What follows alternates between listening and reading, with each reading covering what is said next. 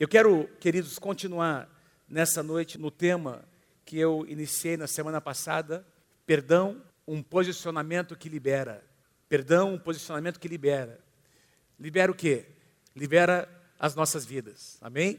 Libera as nossas vidas. Libera a pessoa que foi ofendida. Libera o nosso contexto. Libera quem nos ofendeu. Libera Deus para agir nas nossas vidas. Libera a nossa casa. Libera a nossa família. Libera as pessoas que nós mais amamos, que muitas vezes são afetadas pelas nossas atitudes, por atitudes que nós às vezes nem percebemos, palavras que nós liberamos, e expressões, às vezes físicas, corporais, enfim, atitudes que nós temos muitas vezes, porque nós estamos amarrados por alguma coisa que entrou, que penetrou no nosso coração. E quando nós liberamos, quando nós deixamos Deus agir, quando nós permitimos a luz do Espírito Santo penetrar no nosso coração para trazer cura, todo mundo é curado ao nosso redor. A nossa cura afeta, amém? A nossa cura afeta as pessoas ao nosso redor que o Senhor possa ministrar o nosso coração nessa noite. Eu quero lembrar alguns princípios, algumas verdades que nós compartilhamos na semana passada. O tema é perdão, um posicionamento que libera. E eu li com vocês duas passagens na semana passada, Efésios capítulo 4 e Colossenses capítulo 3. Quero pedir que você leia comigo essas duas passagens, Efésios 4, 32 e depois Colossenses 3, versículos 12 e 13. Vamos ler comigo? Vamos lá? Sejam bondosos e compassivos uns com os outros, perdoando-se mutuamente, assim como Deus perdoou vocês em Cristo. Colossenses capítulo 3, versículos 12 e 13. Leia comigo. Portanto, como povo escolhido de Deus, santo e amado, revistam-se de profunda compaixão, bondade, humildade, mansidão e paciência suportem-se uns aos outros e perdoem as queixas que tiverem uns contra os outros.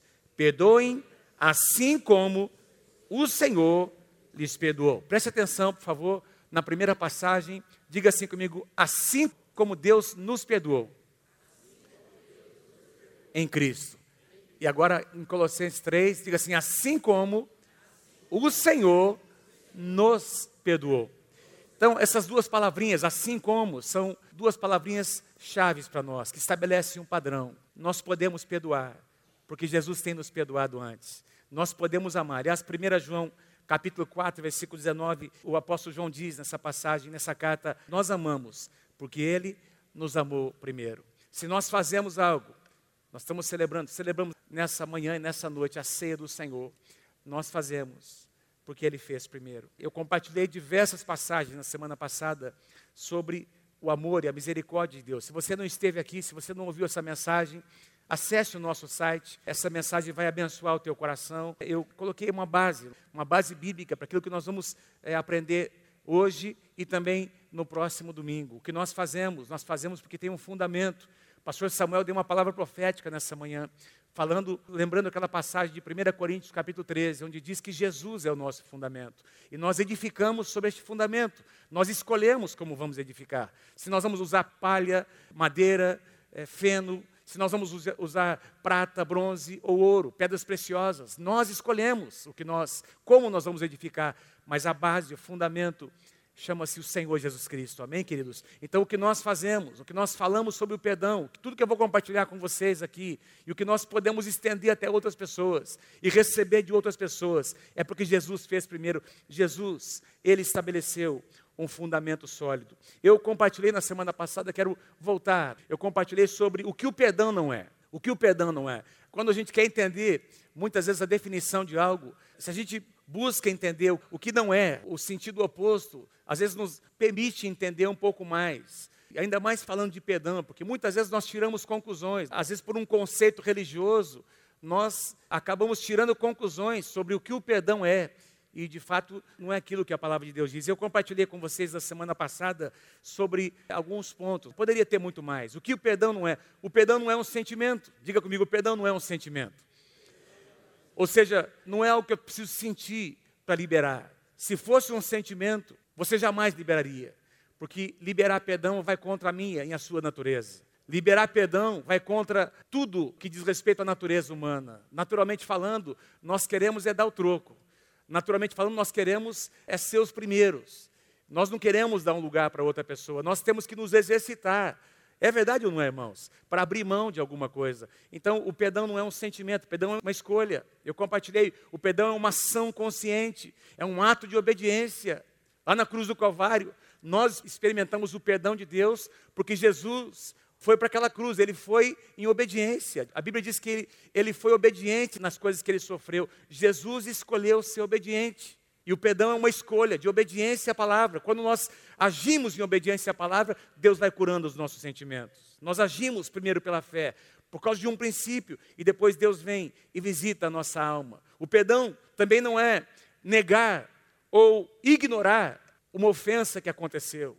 O perdão não é fazer de contas que nós não estamos feridos. Ah, deixa para lá. Não vamos mais tocar nesse assunto. Não vamos mais, nem toca mais. Eu não quero mais falar sobre isso mas tem uma ferida lá dentro. Tem alguma coisa lá dentro, não foi curado. Então, evitar falar sobre o problema não vai resolver o problema. Nós aprendemos isso no encontro com Deus.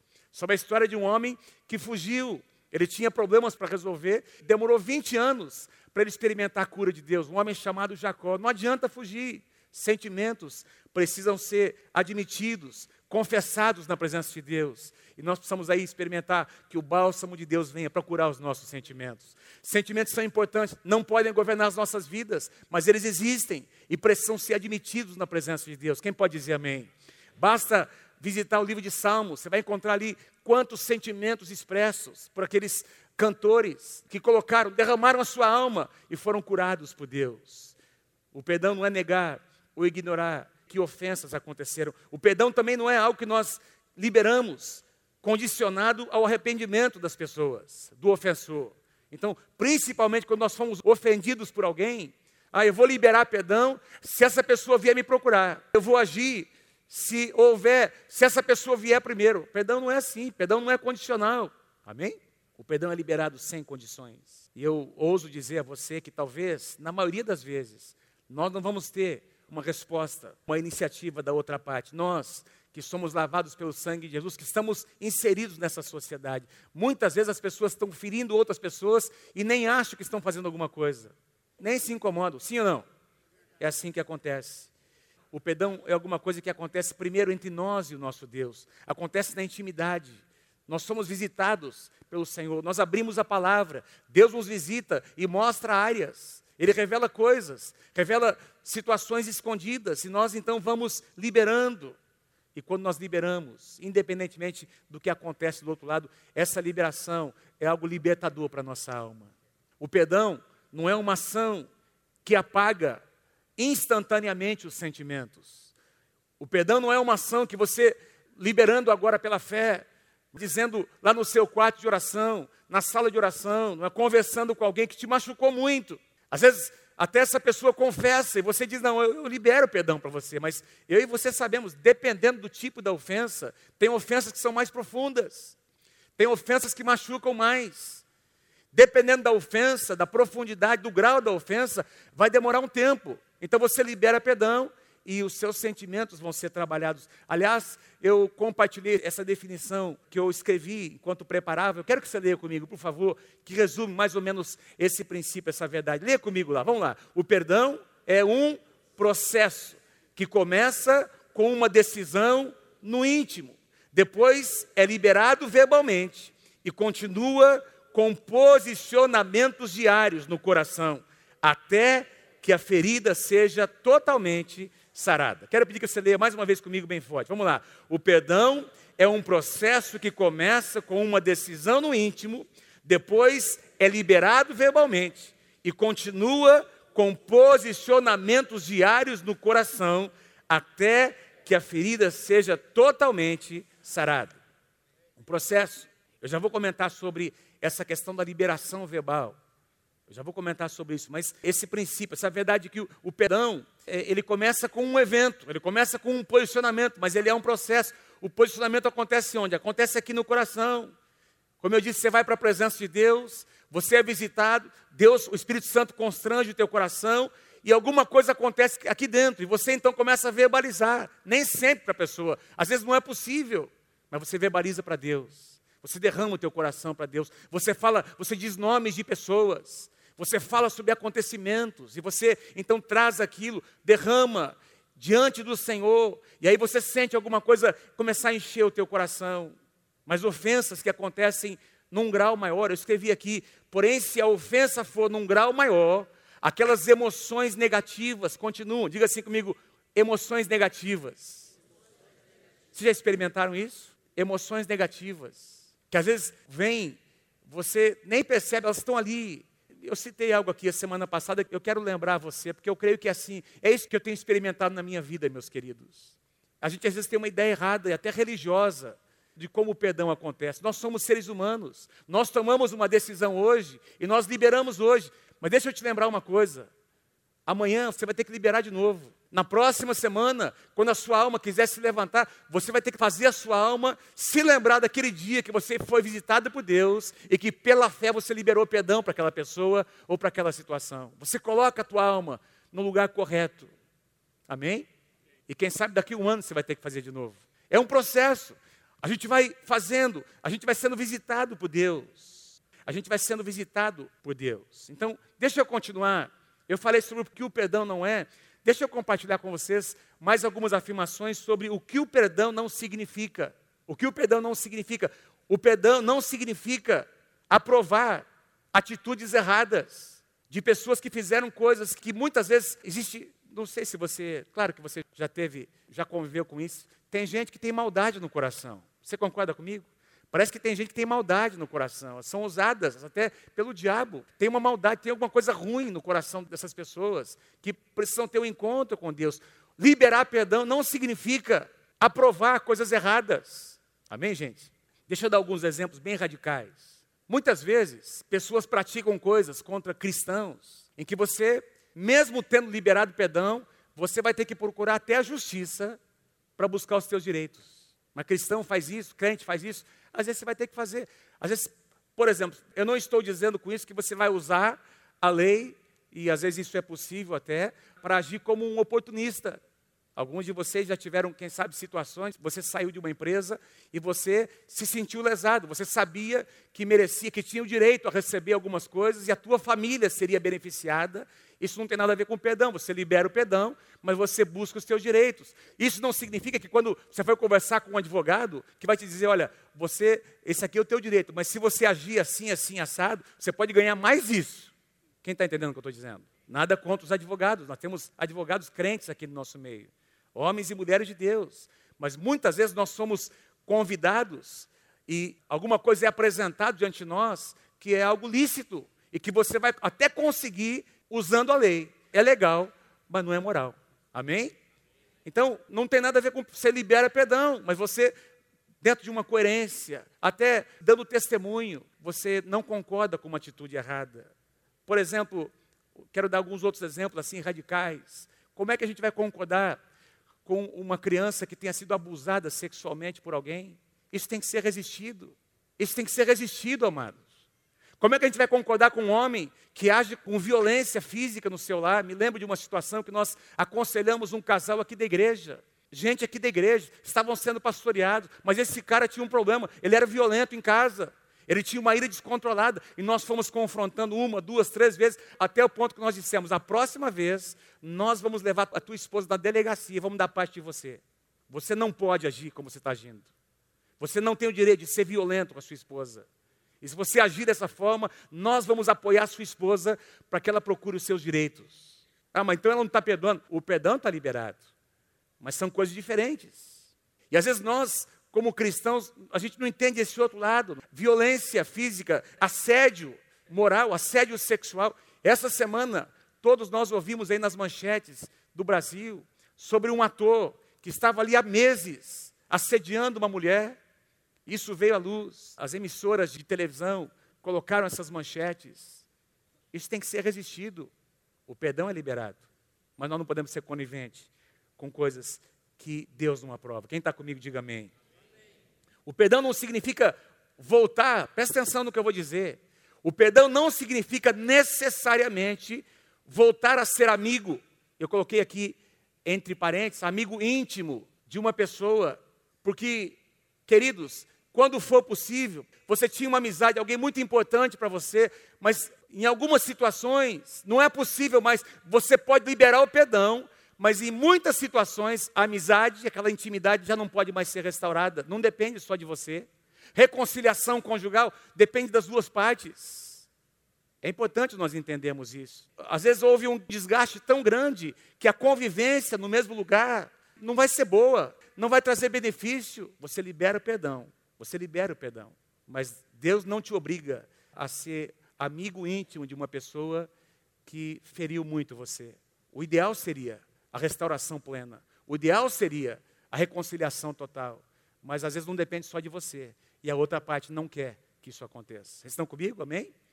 São conceitos importantes. O perdão não significa ter de verbalizar a pessoa que te ofendeu, por exemplo. Estou falando mais no sentido de alguém que foi ofendido. Você muitas vezes não vai conseguir dizer, eu libero perdão, você está perdoado em nome de Jesus. Aliás, em algumas situações, quando a pessoa não reconhece o seu erro, se você disser para ela, olha, você não reconhece, mas eu libero perdão em nome de Jesus, ela vai achar que você está agindo com superioridade. É melhor você nem dizer, libera isso diante de Deus. Nem sempre é possível verbalizar para a pessoa. Amém?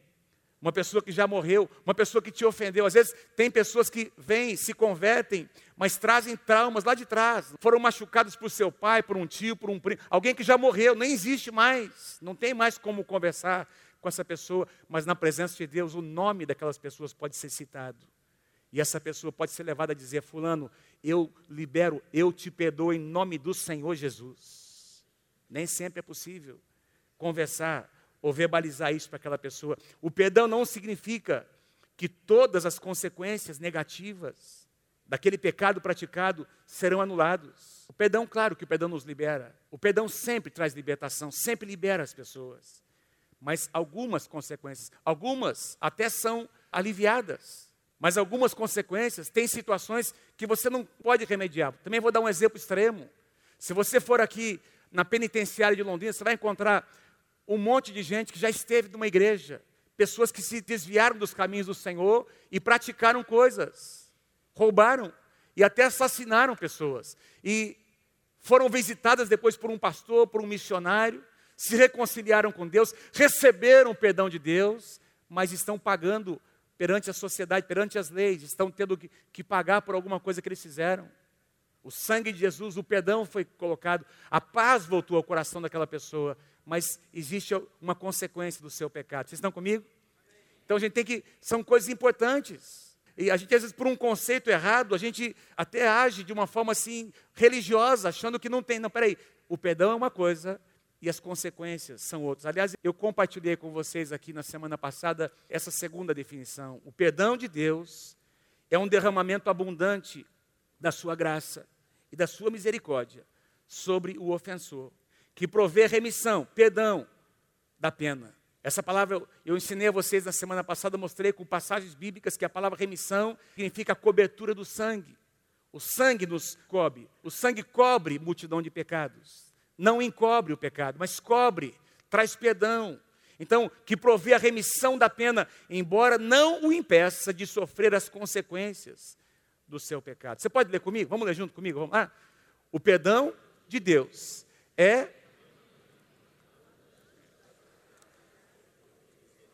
sobre o ofensor, que provê a remissão da pena, embora não o impeça de sofrer as consequências do seu pecado. Vamos avançar um pouquinho mais. Se eu te fizesse uma pergunta nessa noite, qual é o maior inimigo? Ou o que mais dificulta uma pessoa liberar perdão? O que mais dificulta? O que é que causa essa luta tão grande do nosso coração para a gente liberar perdão? Primeiro, porque é contra a natureza nossa. Eu já falei sobre isso, mas existe uma segunda razão que talvez seja a principal. Essa resposta tem a ver com uma palavra que a Bíblia chama de amargura. Amargura. Eu queria falar um pouquinho com vocês sobre isso. Porque, como eu disse, tem ofensas que acontecem em níveis diferentes. Há situações que acontecem na nossa vida corriqueira, na nossa casa, relacionamento conjugal com os filhos, na escola, na faculdade, no trabalho, Eventualmente você se sente ferido por alguém ou você vai machucar alguém por coisas triviais. Você pede desculpa, você pede perdão, você recebe e você vai levando a vida. Não estou falando dessas coisas. Estou falando sobre um tipo de ofensa que entra no coração da pessoa e começa a criar raízes. Naquele livro, daquele autor, John Bevere, ele escreve aquele livro intitulado A Isca de Satanás. Não sei quantos de vocês conhecem esse livro, A Isca de Satanás. Um livro tremendo, nós temos aqui na nossa livraria, A Isca de Satanás. Ele fala sobre a ofensa, ele fala sobre a amargura, e ele faz uma aplicação muito interessante. Ele diz assim, eu vou ler aqui com vocês, ele diz que o diabo usa, o diabo prepara armadilhas. Por exemplo, eu quando eu era pequeno, eu e os meus amigos, numa época que podia, hoje não se pode mais fazer isso, mas aqui na, onde tem aqui a leste-oeste, passava aqui a linha do trem em toda essa extensão da leste-oeste. A nossa casa era aqui na, perto daquele antigo INPS, a duas quadras de onde passava a linha do trem. Eu descia com os meus amigos para caçar passarinho. Eu tinha lá coleirinha, pintacilgo, e eu armava aquele assalpão, colocava uma isca dentro, alpiste. Cacei muito, cacei coleirinha, cacei pintacilgo. Hoje nem pode, mas se você fizer isso, você vai preso hoje. Eu tinha criação em casa de pintacilgo, canário, periquito. E tinha essa armadilha, esse assalpão. Como é que funciona? É uma armadilha onde tem uma isca. E o John Bevere faz uma metáfora, né? ele cria, ele dá esse exemplo de que o diabo prepara a isca. A isca é uma ofensa. A ofensa que alguém é, promoveu no teu coração. Mas a armadilha que prende chama-se amargura. Se nós mordemos a isca da ofensa, se nós permitimos que essa isca, que essa ofensa penetre no nosso coração e nós alimentarmos essa ofensa, o nosso coração vai se tornar um coração amargurado. E um coração amargurado que não é tratado, que não é rapidamente é, levado a liberar perdão, ele vai se tornando enrijecido, ele vai se tornando cada vez mais, ele afeta as pessoas ao redor, e cada vez mais a pessoa tem dificuldade em liberar perdão, porque essa amargura vai se tornando uma fortaleza no seu coração. Deixa eu mostrar a vocês. Diga assim comigo, amargura. Diga assim, amargura. Aliás, eu escrevi uma frase. Diga assim, a ofensa é a isca. Mas a armadilha é a amargura. Vamos lá, repete de novo comigo. A ofensa é a isca, mas a armadilha ou a prisão é a amargura. É um conceito bem interessante. Olha o que o escritor aos Hebreus declara. Hebreus, capítulo 12, do versículo 12 ao versículo 15. O escritor aos Hebreus diz assim: Portanto, fortaleçam as mãos enfraquecidas e os joelhos vacilantes, façam caminhos retos para os seus pés, para que o manco não se desvie, mas antes seja curado. Quantos de vocês creem que a casa de Deus é um lugar de cura, que Deus quer curar os nossos caminhos? Antes, seja curado. Esforcem-se. Esse escritor aos está dizendo: olha, depende de vocês, vocês precisam agir. Esforcem-se para viver em paz com todos, ou uns com os outros. Cuidem que ninguém se exclua da graça de Deus. Interessante essa frase. Cuidem que ninguém se exclua da graça. Sabe que nós podemos sair fora da cobertura da graça, dos limites da graça de Deus? Eu estou aqui para dizer a você nessa noite não existe, como foi dito, não existe aqui amargura, não existe aqui ressentimento, não existe aqui, amados, ferida que a graça do Senhor não tenha poder para curar e para visitar. Não existe caverna tão profunda que a graça de Deus não possa ir lá para buscar essa pessoa. Não existe, queridos, uma situação tão terrível num casamento que a graça de Deus não possa promover cura. Eu estou olhando aqui para diversos de vocês que hoje têm a sua casa restaurada, o seu casamento restaurado, porque a graça de Deus alcançou a sua vida. E ele diz: não se excluam, cuidem, que ninguém se exclua da graça, permaneçam debaixo da graça, porque se nós permanecemos debaixo da graça, tem cura para nós, amados. Agora ele fala aqui, a última frase é a mais importante: que nenhuma raiz de amargura brote, que nenhuma raiz brote no seu coração e cause perturbação em você mesmo e resulte em contaminação de outros. É isso que ele diz: que nenhuma raiz de amargura brote e cause perturbação, contaminando algumas pessoas. Não, há muitas pessoas. Há muitas pessoas. Deixa eu tentar explicar para você aqui. Eu escrevi algumas coisas aqui para tentar explicar para você como é que funciona. Uh, deixa eu tentar fazer uma outra aplicação. A ofensa é como uma semente que é lançada no coração do homem. Quando uma pessoa fere outra, quando uma pessoa trai a confiança de alguém, quando uma pessoa machuca uma outra, quando nós somos machucados, é como uma semente que é lançada no nosso coração e nós vamos escolher o que nós vamos fazer com essa semente. Então, nosso coração é como uma terra. Lembra da parábola do semeador? Diz que o semeador lança a semente numa terra. A terra é o que? A terra é o coração do homem. O nosso coração é uma terra. Sementes estão sendo lançadas. Hoje eu estou lançando uma semente do seu coração aqui. Eu tenho certeza que essa semente é poderosa para produzir perdão no teu coração, porque não é a minha palavra, é a palavra de Deus, uma palavra profética ao teu coração. Mas a ofensa também é uma semente. Então essa semente, querido, se for nutrida, se for bem regada, ela vai produzir uma, vai brotar, diz aqui, que essa semente brote. É como uma raiz que brota. Então, uma sementezinha, ela brota, aquela raiz nasce. E essa raiz vai produzir um tipo de árvore. E essa árvore vai produzir, se ela for nutrida, um tipo de fruto. E esse fruto, quando amadurecer, vai alimentar as pessoas. E esse fruto é um fruto amargo. E como ele é um fruto amargo, o que, é que vai acontecer com essas pessoas? Vai produzir perturbação e contaminação nas pessoas. Amém? Então eu coloquei numa frase aqui, para a gente conseguir entender o que é amargura. Pensa nessa semente, que é alimentada, produz uma raiz, dela nasce uma árvore que produz um fruto que alimenta as pessoas ao redor. Amargura, leia comigo lá, por favor, vamos lá. Amargura é o resultado de ofensas não resolvidas, alimentadas por pensamentos, sentimentos e palavras que acabam contaminando todo o ambiente. É por isso que muitas vezes a casa de uma pessoa amargurada se torna amargurada. É por isso que o casamento de uma pessoa amargurada se torna um casamento amargo muitas vezes. É por isso que uma pessoa amargurada, queridos, ela no começo, ela não é, começa, e eu vou falar um pouco sobre isso, ela começa a conversar com as pessoas e logo essa amargura se espalha. É interessante como abismo chama abismo. É interessante que sempre vai encontrar uma pessoa amargurada encostando em alguém mais amargurado do que ela. E aí os dois viram um poço de amargura. Deixa eu dar a vocês alguns sinais, porque Deus quer curar a amargura de alguns corações nessa noite. Alguns sinais de um coração amargurado. Dificuldade em ouvir o nome da pessoa que ofendeu. Quando alguém, por acaso, menciona o nome daquela pessoa, existe uma reação imediata aqui. e não quer nem ouvir o nome dessa pessoa. Eu já perdoei, mas não quer nem ouvir o nome dela. Não, não perdoou. Volto a dizer, você não tem que ser amigo de uma pessoa que pise em você, mas quando você libera perdão, ouvir ou não ouvir o nome dessa pessoa não faz diferença, porque o sangue de Jesus já cobriu aquela ofensa. Então, existe uma reação imediata.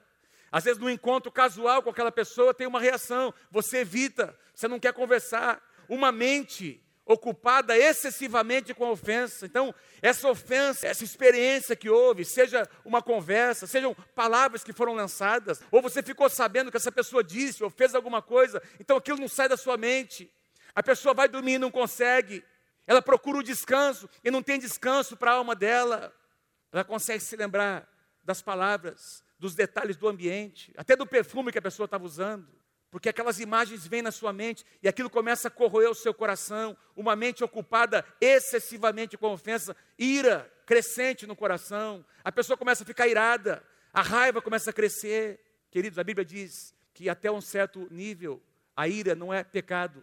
Paulo diz assim: irai-vos, no livro de Efésios, irai-vos e não pequeis. Não se ponha o sol sobre a vossa ira, nem deis lugar ao diabo. O problema é quando a ira é alimentada com pensamentos, com sentimentos, e aí o diabo vem e se aproveita daquilo. E a ira do coração de uma pessoa amargurada, ela vai crescendo, ela vai se tornando algo pecaminoso, sentimentos aumentam, pensamentos de vingança. Será que crente sente isso? Será que gente lavada pelo sangue de Jesus às vezes tem vontade de se vingar? Qualquer um de nós aqui. Se nós alimentarmos ofensas, nós vamos sentir essa criatura no nosso coração. Articulações, aquela tendência de se colocar como vítima. Presta atenção, onde existe uma vítima, existe um carrasco. E o carrasco tem que ser exterminado. o carrasco tem que ser combatido, não é assim? Onde existe, se eu sou uma vítima, eu quero até fazer uma aqui uma, quero ir um pouco mais longe. Tem gente que projeta isso ao próprio Deus. Por que, que Deus permitiu isso acontecer na minha vida? Deus não estava lá presente e a pessoa começa a desenvolver amargura até contra o próprio Deus. Se Deus realmente me amasse, Ele não teria permitido essa situação acontecer comigo. Queridos, nessa fase aqui, a pessoa começa a articular, a pensar em coisas, vai dormir e pensa: ah, se eu conseguisse, se eu tivesse o poder, Ah, Deus, manda um raio na cabeça daquele cara. Ainda espiritualiza. Uma alma triste, uma alma entristecida, uma alma enferma, aquela tristeza profunda, por causa daquele cansaço de lutar, porque a amargura, meus queridos, consome muita energia. Para você manter, para você, essa luta e a dificuldade de liberar perdão consome muita energia, e essa energia suga a sua alegria, suga o prazer de viver, e essa pessoa vai se tornando cada vez uma pessoa mais triste. Eu fui procurar no dicionário secular, no Aurélio, o novo dicionário da língua portuguesa, Aurélio, diz o seguinte: que a amargura é uma tristeza e um sofrimento arraigado no coração, acompanhado de dor e ressentimento. Dicionário secular diz que a amargura tem a ver com tristeza, gera tristeza. Em Provérbios, no capítulo 17, versículo 22, eu não coloquei aqui, diz assim: um coração alegre é um bom remédio. Quem aqui quer receber a alegria de Deus no seu coração? Mas diz lá no mesmo versículo, Provérbios capítulo 17, versículo 22. Um coração alegre é um bom remédio, mas um espírito abatido, um espírito triste, faz os ossos se secarem. Tristeza. Aí a vida devocional se enfraquece, a pessoa não consegue mais, não consegue abrir a palavra, não consegue ouvir Deus. Vem para um culto como esse, fica inquieto, começa a pensar, é como se ninguém, é como se o mundo dela fosse o um mundo onde só ela vivesse aquele mundo. Ninguém sabe o que eu estou sentindo, ninguém consegue sentir, ninguém passou pelo que eu estou passando. E a sua vida devocional, ela vai se enfraquecendo. E o pior, essa pessoa, a pessoa amargurada, a pessoa que vai alimentando a amargura no seu coração, existe uma obsessão no seu coração por conversar sobre aquele assunto, por falar sobre a ofensa, falar sobre aquela situação. Agora, presta atenção: este falar não é buscando o conselho de alguém, me ajuda, o que é que eu faço para resolver isso? Essa pessoa, ela abre, ela fala, ela vomita, desculpe aqui a expressão, mas está na Bíblia.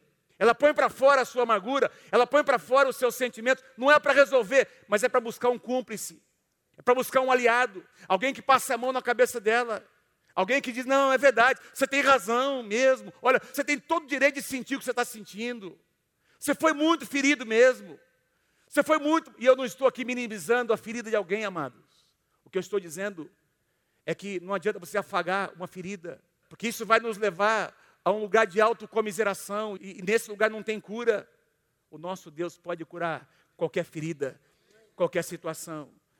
O nosso Deus tem poder para restaurar, para remover as marcas da ofensa no coração de uma pessoa. Agora, falar por falar derramar aquilo, não é? Para as pessoas erradas, não vai levar a lugar nenhum. Veja o que diz em Provérbios, Provérbios capítulo 22, versículos 24 e 25.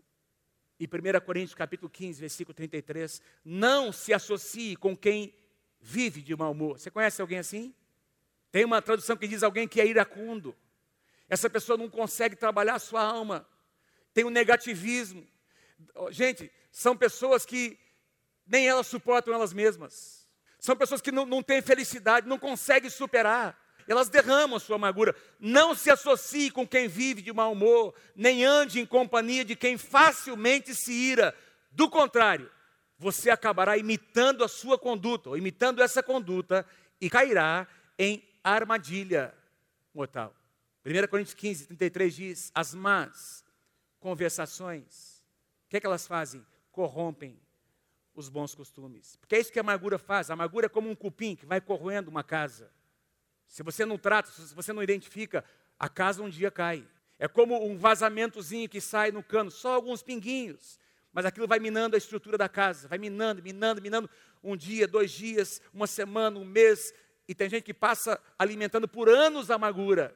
E lá na frente a casa cai, desenvolve uma enfermidade desenvolve uma enfermidade física porque não soube trabalhar o perdão no seu coração. Meus amados, Deus quer curar o nosso coração.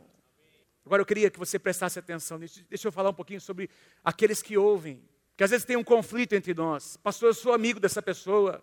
É o meu filho, é a minha filha, é a minha mãe, é o meu pai, é uma pessoa da minha célula. É uma ovelha minha, pastor. O que é que eu faço? Ela vem derramar o coração. E às vezes nós entramos numa luta, meus queridos. Eu estou aqui para dizer a você nessa noite, em nome de Jesus, seja parte da solução e não seja parte do problema. Decida no seu coração se você vai ouvir. Se Deus colocou a responsabilidade de você ouvir alguém, ouça para ser um veículo de cura para essa pessoa. Construa pontes. Jamais ouça um lado só, tudo que envolve outras pessoas, outros, as outras pessoas, essas outras partes, meus queridos, têm que ser ouvidas. Líderes. Esse negócio de alguém, vir dizer, olha, eu vou compartilhar uma coisa com você, mas não fala com ninguém. Eu vou dizer alguma coisa que eu estou sentindo sobre o supervisor, mas você não vai falar com ele, hein? E a gente às vezes ouve coisas, e nós não fazemos parte da solução, nós não trazemos solução, nós alimentamos a amargura. Deus nos chama, cada um de nós, para que nós sejamos construtores de pontes. Eu preguei já tem alguns meses atrás: construa pontes, não edifique muros, construa pontes. A amargura nos faz levantar muros. Sabe qual é o resultado final de uma pessoa que vive em função da sua amargura? Ela vai ficando sozinha, porque ninguém aguenta. E eu vou dizer a você aqui uma consequência. Olha o que a Bíblia diz sobre as pessoas que ouvem e não têm uma atitude correta. Efésios 5, 9 a 11. Pois o fruto da luz foi profetizado sobre a luz do Senhor entrando nas trevas de uma caverna escura nessa noite, de um buraco. Pois o fruto da luz consiste em toda bondade, justiça e verdade. Aprendam a discernir o que é agradável ao Senhor. Não participem, tem uma tradução que diz, atualizada, não sejam cúmplices das obras infrutíferas das trevas, antes exponham isso à luz. Tem uma tradução que diz: reprovem, não sejam coniventes com coisas que são faladas simplesmente por serem faladas.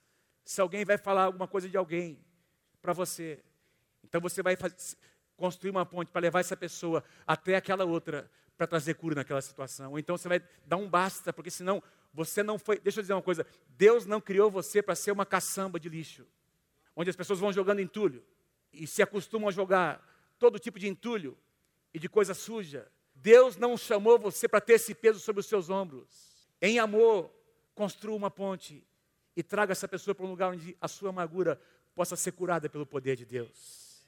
1 João capítulo 2, versículos 9 a 11. Quem afirma estar na luz, mas odeia o seu irmão, e aqui João está escrevendo para a igreja, odeia o seu irmão em Cristo, continua nas trevas. Quem ama o seu irmão permanece na luz e nele não há causa de tropeço, mas quem odeia o seu irmão está nas trevas e anda nas trevas, não sabe para onde vai, porque as trevas o cegaram. Estava lendo um artigo de um livro, preparando essa mensagem, um livro chamado Livrando-se das Mágoas. Excelente esse livro. E ele fala sobre a amargura que entra no coração de uma pessoa indiretamente, ou seja, essa pessoa tem uma ofensa e ela derrama a sua ofensa sem querer resolver, tem amargura no seu coração e você fica ouvindo aquilo. E ele cita o exemplo de um fumante passivo. Ele diz assim: pesquisas comprovam que o não fumante que convive com o fumante a longo prazo pode sofrer mais dano ao seu pulmão do que o próprio fumante.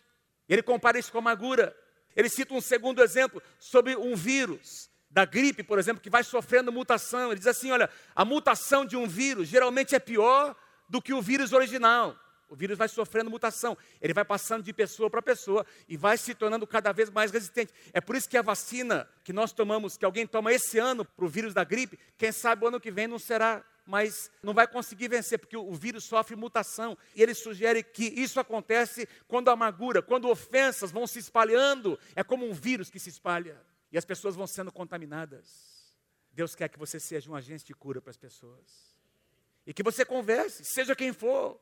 Se essa pessoa quer ser curada, você constrói uma ponte e resolve o problema. Se ela não quer, você precisa estabelecer um limite, dizendo: Eu não quero mais ouvir o que você tem para dizer.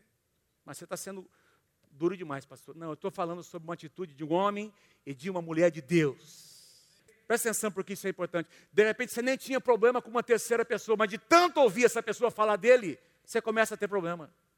Eu já experimentei isso na minha vida. Eu não vou contar, tem algumas experiências para contar, mas eu, eu já experimentei isso. Ouvir e não resolver. E de repente eu comecei a ter problema com uma pessoa que eu nem tinha. Porque eu fiquei ouvindo alguém dizer dessa pessoa com quem eu tinha um bom relacionamento e eu não resolvi aquilo. E de repente aquela semente entrou no meu coração fez mal para mim quando uma pessoa ofendida compartilha sua amargura com alguém que não é parte da solução. Pergunta assim para o teu irmão, fala assim para ele: se você for parte da solução, diga lá, se você for parte da solução, diga assim, ouça e construa uma ponte. Mas se você não é parte da solução, não ouça. Você recebe essa palavra? Quando uma pessoa ofendida compartilha sua amargura com alguém que não é parte da solução, existe um contágio pela ofensa indireta, o que pode levar essa pessoa a experimentar amargura, essa segunda pessoa, uma amargura num grau ainda maior, ainda mais avançado. Mas sabe o que muitas vezes acontece? Eu estou aqui ouvindo alguém dizer de um terceiro. Aí essa pessoa se reconcilia com aquela pessoa e eu nem participo. Eu participei do problema, mas não participei da solução. E eu nem fico sabendo que essas duas pessoas já se reconciliaram e eu fico guardando no meu coração uma imagem e uma ofensa que eu carrego, nem tinha o problema e eu levo alguma coisa porque a minha atitude não foi correta. Quem está comigo? Quantos entendem o que eu quero dizer? Deus quer que você tenha um coração liberado. Vamos avançar para a gente concluir. Tiago capítulo 3. Eu quero voltar a falar porque eu quero orar com você que tem lutado na sua alma. E quem sabe você tem experimentado isso, de lembrar de pessoas, de fatos, de situações. Deus quer curar teu coração nessa noite. Ou começar um processo de cura. Veja o que diz em Tiago. Veja, queridos, o, o que a palavra de Deus diz sobre o poder da nossa língua. O poder de uma fofoca. Desculpe a minha sinceridade. O poder de uma língua que fala demais, uma pessoa que não controla o que ela diz e que não quer resolver o problema. Olha o que Tiago diz no capítulo 3, versículo 4 até o versículo 12. Tomem também, por exemplo, os navios. Embora sejam tão grandes e impelidos por fortes ventos, são dirigidos por um leme muito pequeno, conforme a vontade do piloto. Semelhantemente, a língua, então está comparando a língua com o leme de um grande navio. Semelhantemente, a língua é um pequeno órgão do corpo, mas se vangloria de grandes coisas. Veja como um grande bosque é incendiado por uma simples, o quê? Fagulha. Começa com uma fagulhazinha e aí o incêndio toma conta de uma floresta. Versículo 6. Assim também a língua é um fogo. Diga assim comigo, a língua é um fogo. A língua é um fogo, é um mundo de iniquidade colocada entre os membros do nosso corpo, contamina a pessoa por inteiro. Toda espécie de animais, aves, répteis e criaturas do mar doma-se e é domada pela espécie humana. Versículo 8.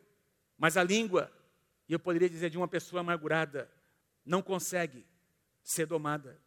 É um animal incontrolável, cheio de veneno mortífero, com a língua bendizemos ao Senhor e Pai, e com a mesma língua amaldiçoamos os homens. Gente, isso não pode acontecer. Com a língua bendizemos ao Senhor e Pai, e com a mesma língua nós amaldiçoamos os homens feitos à semelhança de Deus. A palavra amaldiçoar aqui é a palavra criticar, caluniar, desejar o mal para alguém. Versículo 10. Mas isso está na Bíblia, pastor? Está na Bíblia, na sua e na minha Bíblia. Da mesma boca procedem bênção e maldição. E, e o que me chama a atenção é a declaração aqui do escritor de Tiago: Irmãos, meus irmãos, não pode ser assim. Meus irmãos, não pode ser assim. Meus irmãos, não pode ser assim. Dá uma plumada aí. Você vai falar com uma indignação assim, mas bem santa, né? Você vai dizer comigo, não pode ser assim. Um, dois, três, vamos lá. Não pode assim. Irmão. Você não pode estar aqui louvando a Deus hoje, desfrutando da presença de Deus hoje, domingo, e na segunda-feira, a mesma língua que adorou a Deus. Está falando mal do irmão, da irmã, criticando situações, mas não é para abrir, não é procurando ajuda, porque se você fala para buscar um conselho, se você fala para uma cobertura espiritual, para dizer o que, que eu faço, me ajuda, aí é outra coisa. Mas se você fala apenas para derramar, para fomentar, você não está querendo uma solução. E a nossa Bíblia, a minha Bíblia, a sua dizem, não pode ser assim. Está errado. Isso aqui é pecado. Nós estamos ferindo o coração de Deus quando nós praticamos isso. Acaso pode sair água doce e água amarga da mesma fonte? A resposta é não, não pode. Às vezes saem, mas não pode. Meus irmãos, pode uma figueira produzir azeitonas ou uma videira figos? Quer dizer, a resposta é não. Da mesma forma, uma fonte de água salgada não pode produzir água doce. Você foi chamado por Deus para deixar brotar uma fonte de água limpa, doce, da qual as pessoas vão saciar a sua sede. Quem recebe essa palavra, diga amém em nome de Jesus. O último slide que eu quero passar a vocês, que eu já mostrei a semana passada. Você pode ler comigo lá em cima? Eu quero concluir com esse pensamento. Vamos lá, dê comigo assim comigo. Leia lá. Quando liberamos perdão a alguém, precisamos buscar alcançar o alvo de não levantar mais a questão. Em primeiro lugar, nem para o ofensor. Em segundo lugar, nem para os outros e nem para nós mesmos. Isso aqui demonstra maturidade cristã. Eu não estou dizendo que você vai conseguir fazer isso hoje, porque eu entendo que o perdão é um processo. Mas entra no processo. Põe teu coração nesse processo. Põe tua vida nesse lugar. Deixa Deus agir, meus amados. Deus quer curar o meu coração e o seu. Todos nós que estamos aqui, sem exceção, temos a tendência de alimentar sementes de ofensa no nosso coração. O diabo prepara armadilhas. Mas eu estou aqui para dizer a você nessa noite, em nome de Jesus, que Deus quer destruir nessa noite essas armadilhas. Me lembro de uma ocasião, há muitos anos atrás, lá na rua Itapicuru, na igreja de Nova Aliança, lá na Vila Nova. Nós tínhamos um culto de quarta-feira chamado culto de libertação, de cura e libertação. Um culto rápido, objetivo, a gente orava pelas pessoas, não sei quantos de vocês se lembram. E eu me lembro uma ocasião, nós tínhamos, eu tinha ministrado uma palavra sobre amargura, sobre ressentimento, e nós chamamos as pessoas para orar na frente, os irmãos, as pessoas vieram, um apelo. E essa irmã chegou até a frente, ela tinha, os seus ossos estavam ficando enrijecidos, sua musculatura. Ela tinha ido nos médicos, e os médicos tinham dito: olha, você tem uma enfermidade que não tem o que fazer. Já tinham tentado tomar remédios, etc. Tal, e o médico disse: olha, não vai dar conta, esse negócio vai evoluir e é melhor que você saiba, prepare uma cadeira de rodas, porque você vai precisar depender de outras pessoas. E, e ela veio compartilhando isso. Eu comecei a orar com essa irmã. E essa palavra amargura veio no meu coração. Eu parei de orar, falei, querida, Deus me mostra, tem amargura no seu coração, tem ressentimento. Começou a chorar compulsivamente. Ela começou a compartilhar a história da sua vida. O seu marido, há sete anos, tinha o seu marido tinha abandonado a sua casa para viver como amante. E ela disse assim, pastor, não tem um dia sequer que eu não sinta raiva, não sinta ira, eu vou dormir, esse negócio vem na minha mente, essa pessoa, essa mulher, eu conheci essa pessoa, era uma amiga minha, pastor. Meu marido traiu uma pessoa, com uma pessoa muito próxima de mim, abandonou, eu tive que criar os meus filhos, eu tive que trabalhar, e essa, ela começou a descrever, e eu disse assim para ela, eu vou orar com você, e você vai liberar perdão. Não, não consigo. Você não consegue. Mas o Espírito Santo vai te dar graça para você conseguir. Você vai fazer pela fé. Vamos liberar hoje. Lembra o que, eu, o que nós colocamos aqui? O perdão é um processo. Começa com uma decisão no íntimo. Eu disse para ela: libera hoje. Deixa Deus agir. Toda vez que você lembrar dessa situação do seu marido, libera perdão. Põe uma, um CD para tocar, põe uma música, enche a tua mente da palavra, do que a palavra de Deus diz, substitui no seu coração esse sentimento, e ela começou a fazer aquilo. Depois de algumas semanas, ela voltou na igreja, porque aqueles sintomas daquele enrijecimento começaram a mudar, queridos. Ela foi procurar o médico, e o médico disse, para espanto dessa irmã, que ele não tinha explicação para dar, mas que ela estava sendo, não é, estava os, os seus nervos e músculos e ossos estavam voltando ao seu estado, ela estava sendo restaurada. E ela disse, pastor, eu consegui liberar perdão, não sinto mais nada. E está aqui o diagnóstico do médico, pastor, eu estou curada pelo poder do Senhor. Depois de um tempo, a cura veio. O que nós fazemos no nosso, com essas sementes é uma escolha nossa. O perdão é uma escolha. O perdão é uma escolha. E se você que está aqui nessa noite escolher liberar hoje, é um dia em que uma decisão no íntimo precisa ser tomada. Eu não estou dizendo que todo esse sentimento vai desaparecer hoje. Existe um processo. Mas nessa noite você vem. Você que está sendo tocado por Deus neste momento, você vai vir aqui. E lá no profundo do seu coração, uma decisão vai ser tomada. E você vai entrar num processo a partir de hoje de liberação de perdão. Eu quero declarar sobre a tua vida em nome do Senhor Jesus. Que essa armadilha do, do, da amargura vai ser destruída na sua vida nessa noite. E vai começar um processo de cura no seu coração, em nome do Senhor Jesus. Enquanto nós cantamos essa canção, vem aqui à frente. Você que quer tomar essa decisão aí no seu íntimo, deixar Deus tratar, curar o seu coração, vem, vem rapidamente. Nós queremos orar com você. Por favor, Sandro, Paulinho, pode vir, pode vir, enquanto nós cantamos.